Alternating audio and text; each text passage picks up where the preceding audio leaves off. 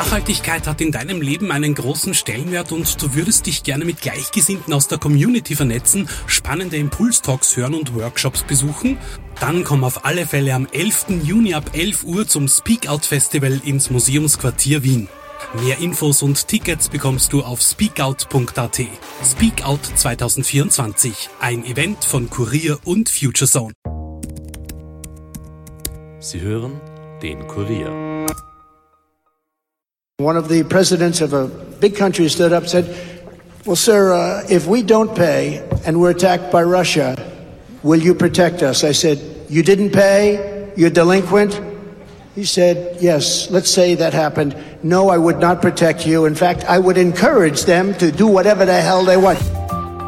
Ex-US-Präsident Donald Trump, der ja erneut ins Weiße Haus einziehen will, hat am vergangenen Wochenende wieder einmal für internationale Aufregung gesorgt.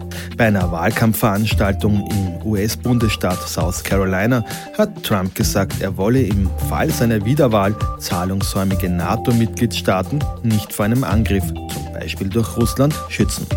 Vielmehr noch Trump würde Russland sogar ermutigen, zu tun, was immer zum Teufel sie wollen, sagte er. Nach diesen Drohungen herrscht sowohl in der NATO als auch in Brüssel große Empörung.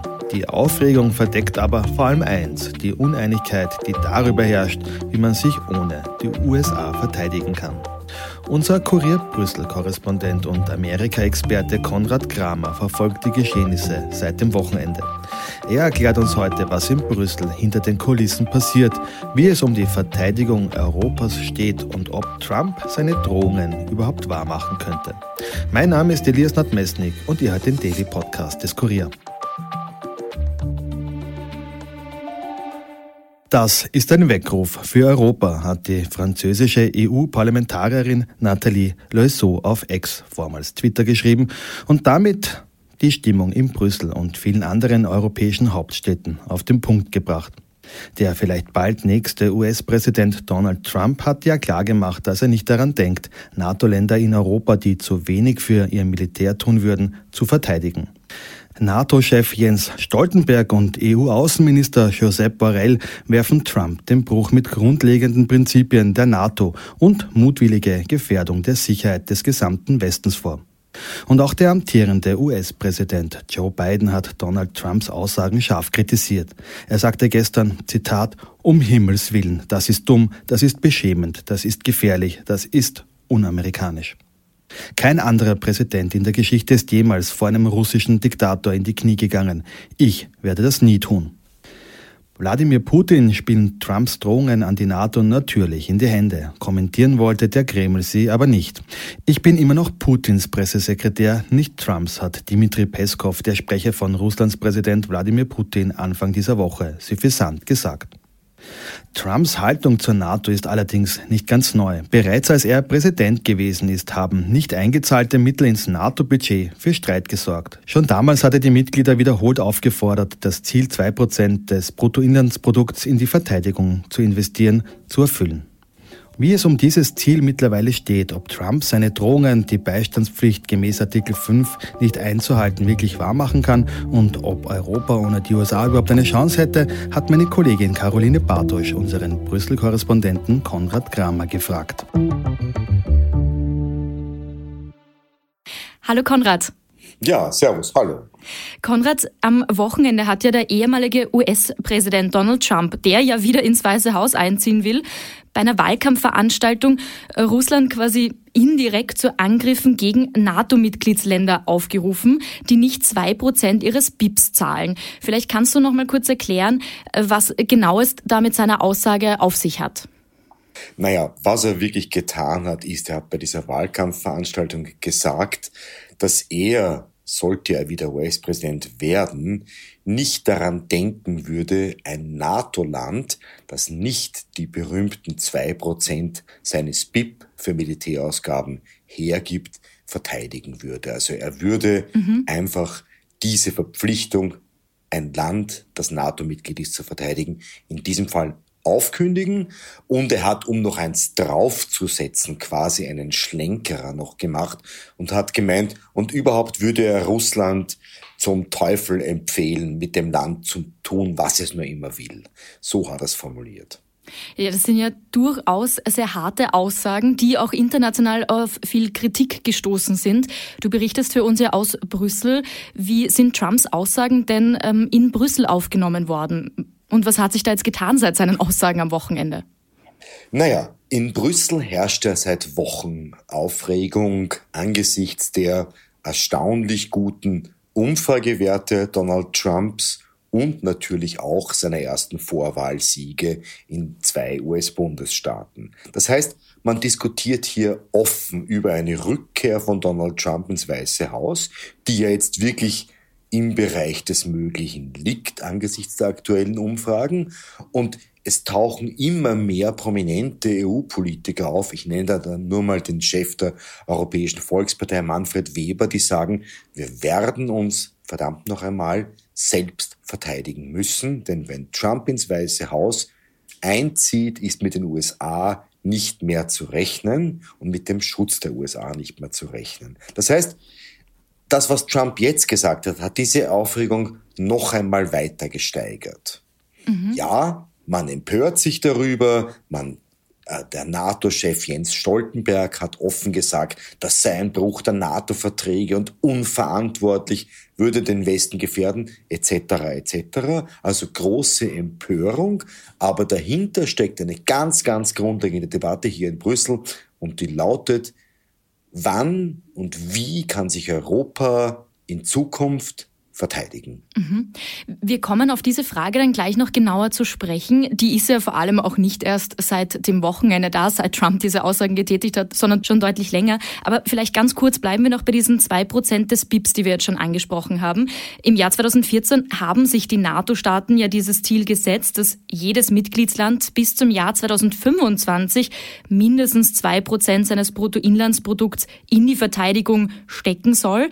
Deswegen auch die Frage, wie schaut es denn aus mit dieser Zielerreichung? Welche Mitgliedstaaten erreichen das, welche nicht und dementsprechend auch, welchen gilt diese Drohung, die Trump hier gesagt hat?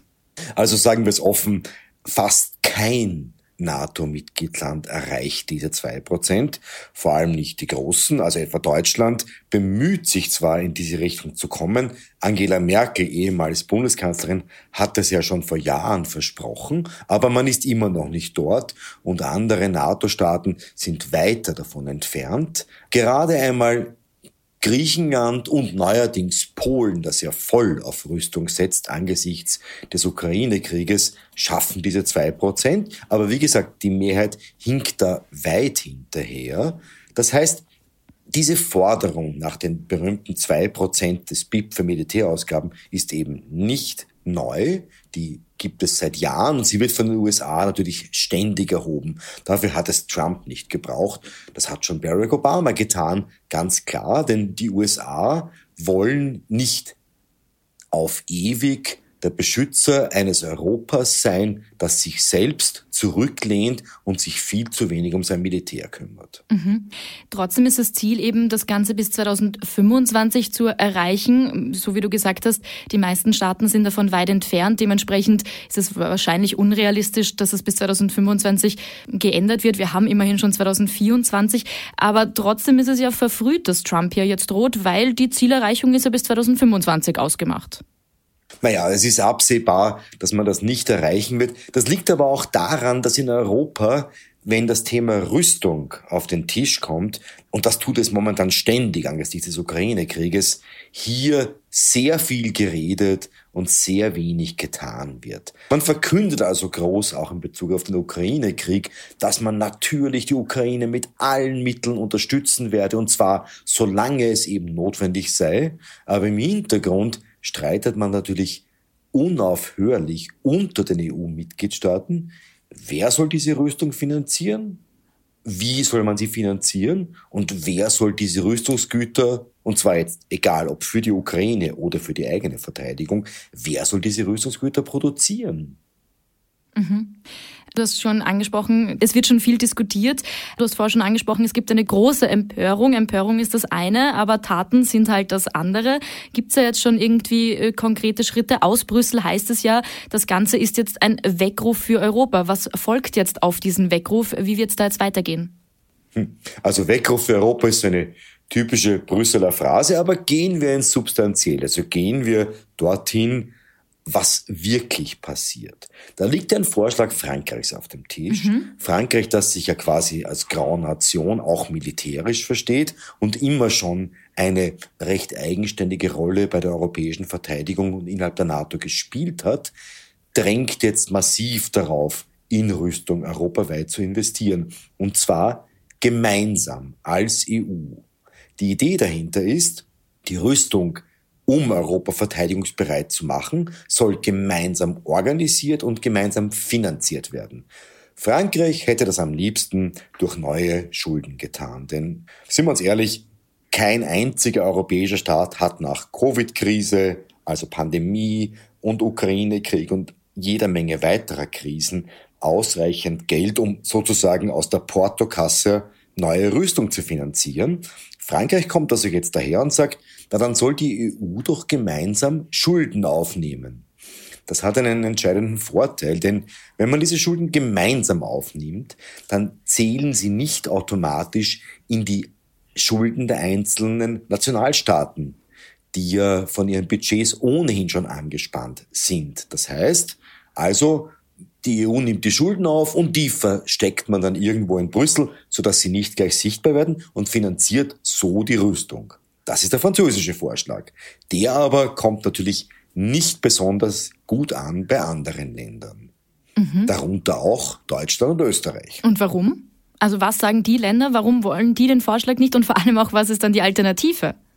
Also, warum sie den Vorschlag nicht wollen, ist ganz klar. Äh, Österreich zum Beispiel sieht sich einfach immer als braves Sparerland und will um Gottes Willen nicht, dass jetzt die EU, während man zu Hause quasi auf Budgeteinhaltung drängt und sich darum bemüht, will nicht, dass die EU jetzt anfängt, gemeinsam riesige Schulden aufzunehmen für Militärausgaben, die dann irgendwann natürlich auf uns Steuerzahler und auf die einzelnen Staaten zurückfallen würden.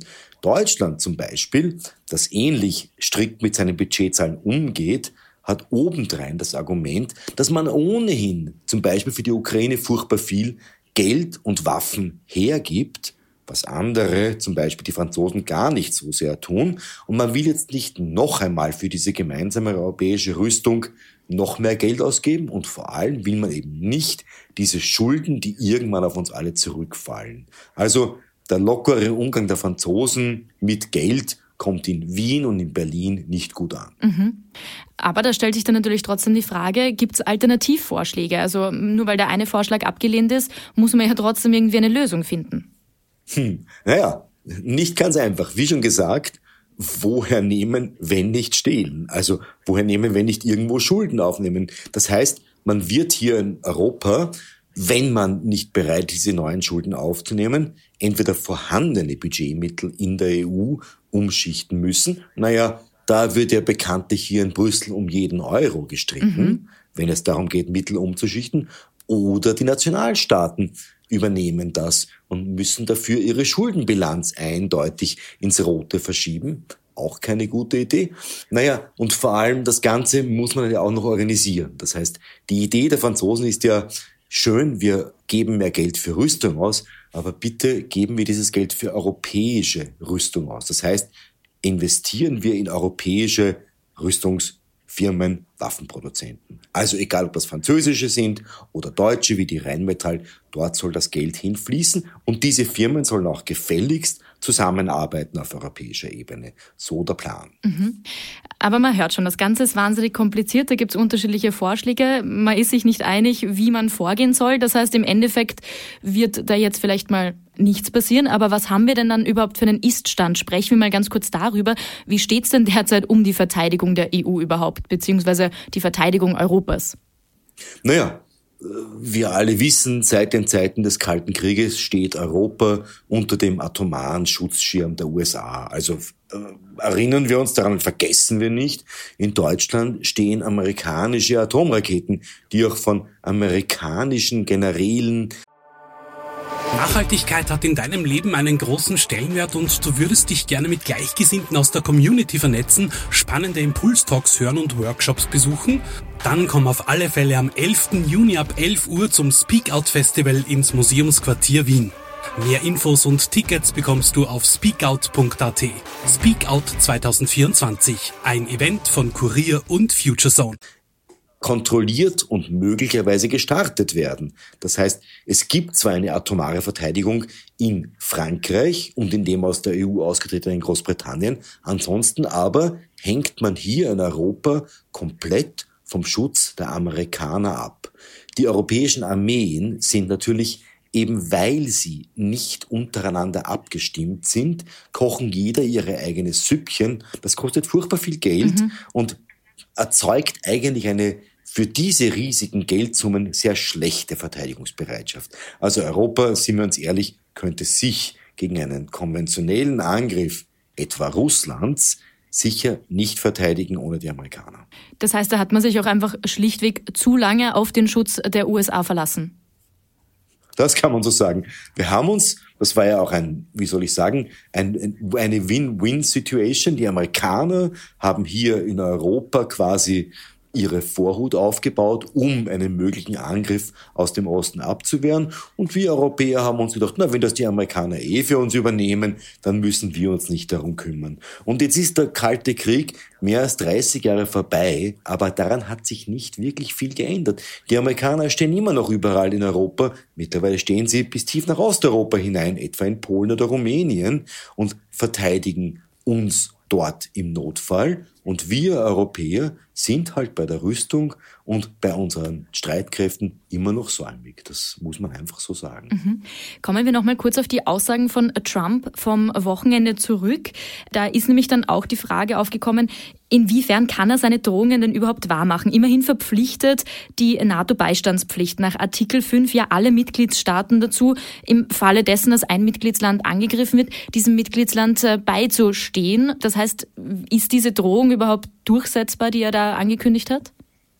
Naja, wir sollten uns zwei Dinge vergegenwärtigen. Das erste ist, Donald Trump ist kein Freund von Bündnissen. Der Mann ist bereit, kurzerhand ein Bündnis aufzubrechen. Er hat das bei der WTO, bei der World Trade Organization in seiner ersten Präsidentschaft getan. Er hat es immer wieder bei der NATO angedroht und das ist diesem Mann auch zuzutrauen, dass er einfach mit den USA aus der NATO austritt. Das hat er in den Raum gestellt. Also das ist der eine Aspekt. Und der zweite ist natürlich diese berühmte Artikel 5 Beistandspflicht. Die gibt es, man sollte sie nicht überbewerten, denn das heißt nicht unbedingt, dass alle Bündnispartner, wenn ein NATO-Land angegriffen wird, mit vollen militärischen Kapazitäten zur Verteidigung dieses angegriffenen Landes herbeieilen. Es heißt nur, dass sie bereit sind, dieses Land zu unterstützen. Und das kann man sehr verschieden interpretieren. Wie so oft bei diesen Bündnissen mhm. gibt es in diesen Verträgen Interpretationsspielräume. Also sowohl Trump und ein NATO-Austritt der USA ist durchaus möglich. Und das Zweite ist, auch wenn er das nicht tut, kann dieser Mann die Beistandspflicht ganz anders interpretieren, als es zum Beispiel Präsidenten wie Joe Biden tun. Das heißt, ob dann wirklich US-Truppen anrücken, wenn es im Osten Europas neuen Krieg oder einen russischen Angriff gibt, hm, das wird man sehen. Ich würde es massiv bezweifeln. Spielen wir dieses Szenario ganz kurz weiter, weil du sagst, das ist durchaus möglich. Trump ist kein Freund von Bündnissen und er könnte aus der NATO austreten. Was würde es dann jetzt bedeuten, wenn die USA wirklich aus der NATO austreten? Allem, was wir vorher gesprochen haben, wäre das ja durchaus fatal.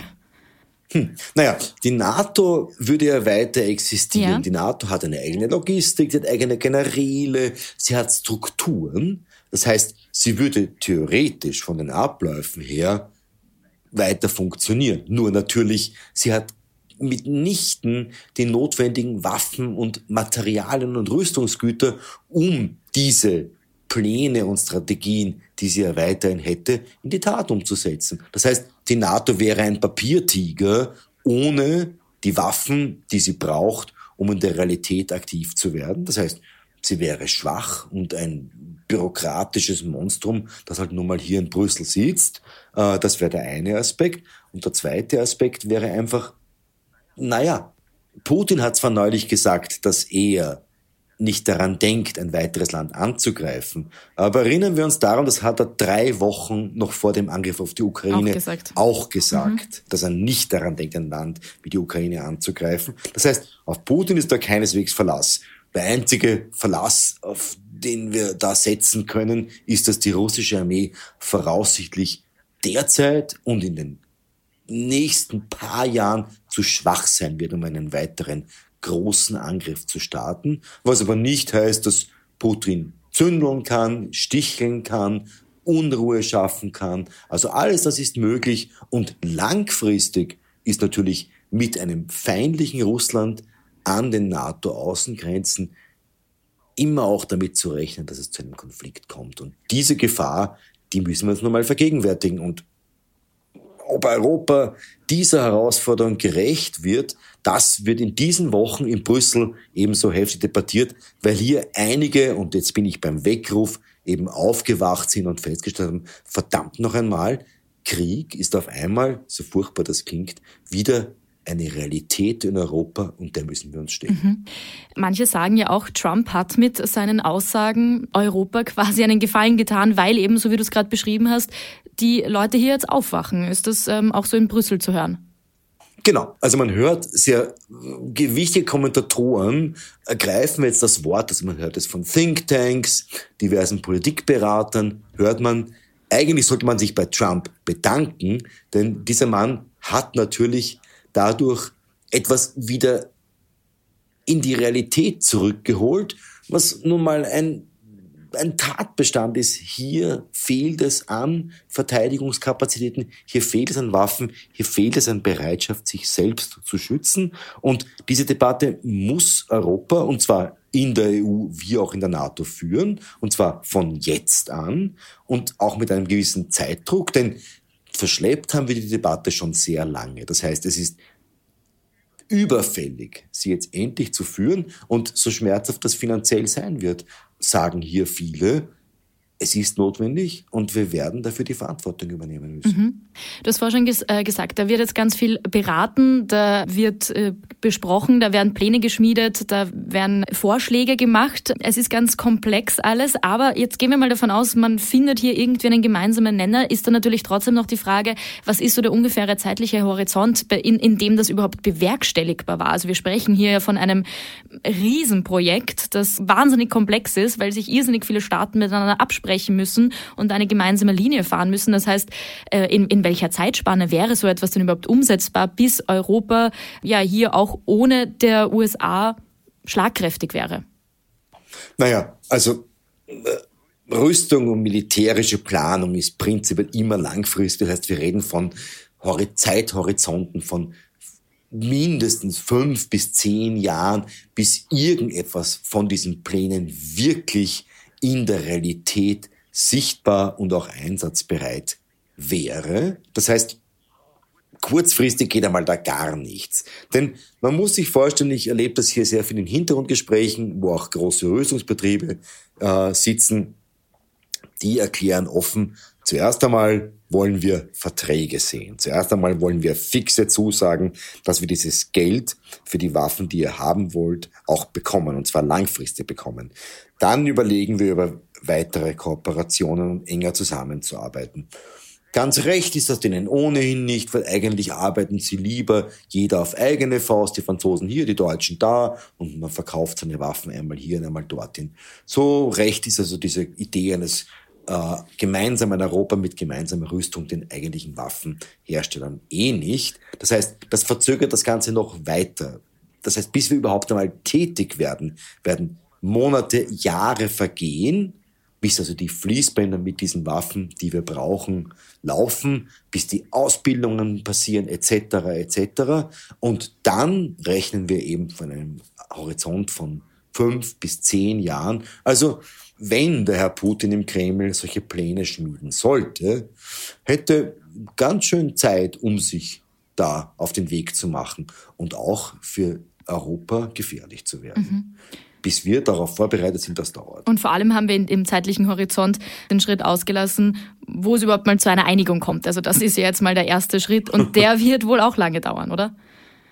Ja, genau. Wie gesagt, also jetzt wird einmal debattiert. Die Rüstungsproduzenten hier sagen, wir wollen fixe Verträge haben.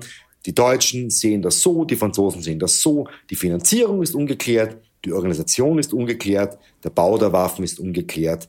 Die Infrastruktur ist ungeklärt. Zum Beispiel Dinge, an die man oft gar nicht denkt als Laie. Es gibt hier riesige Konferenzen in Brüssel, wo nur darüber geredet wird, haben wir überhaupt die Transportmöglichkeiten quer durch Europa, um Waffen an eine Front zu schaffen, falls sie mal entstehen sollte im Osten der NATO. Also das sind ganz, ganz viele Fragen, die es zu klären gibt. Die grundsätzliche Einigung steht am Anfang und nicht einmal die gibt es. Also da fließt noch viel Wasser die Donau runter, bis die NATO und bis Europa wirklich verteidigungsbereit wäre, vorausgesetzt man entscheidet sich dafür. Die Debatte hat jetzt also gerade erstmal gestartet. Das ist der erste wichtige Schritt. Äh, du wirst uns weiter auf dem Laufenden halten, was es dazu Neues aus Brüssel gibt. Und ich sage an dieser Stelle danke, Konrad, dass du dir die Zeit genommen hast und ganz liebe Grüße zu dir nach Brüssel. Alles klar, liebe Grüße nach Wien zurück. Dankeschön. Danke auch Caroline. Ja, und mehr zu diesem Thema lest ihr natürlich wie immer auf kurier.at. Und jetzt noch zu weiteren Nachrichten.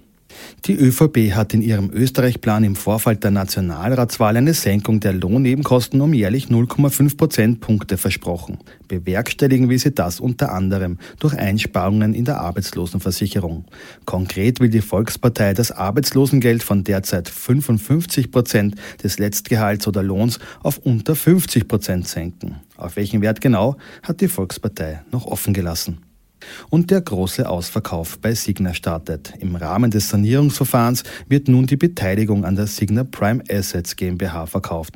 Dazu gehören unter anderem das Park Hyatt Hotel, das Goldene Quartier am Graben und das Gebäude des Verfassungsgerichtshofs in Wien und in Innsbruck das Kaufhaus Tirol.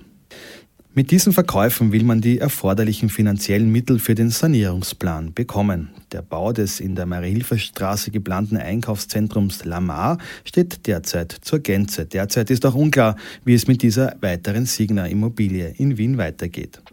Das war's für heute von uns. Noch einen schönen Tag. Ton und Schnitt von Dominik Kanzian. Mehr Infos aus Österreich und aller Welt findet ihr natürlich auch auf kurier.at. Dort findet ihr auch mehr von unseren Podcasts. Hört euch doch mal gerne durch. Wenn euch einer dieser Podcasts gefällt, abonniert ihn auch auf Apple Podcasts oder Spotify und hinterlasst uns auch gerne eine Bewertung. Bis bald, passt auf euch auf. Elias Nordmesnik over and out.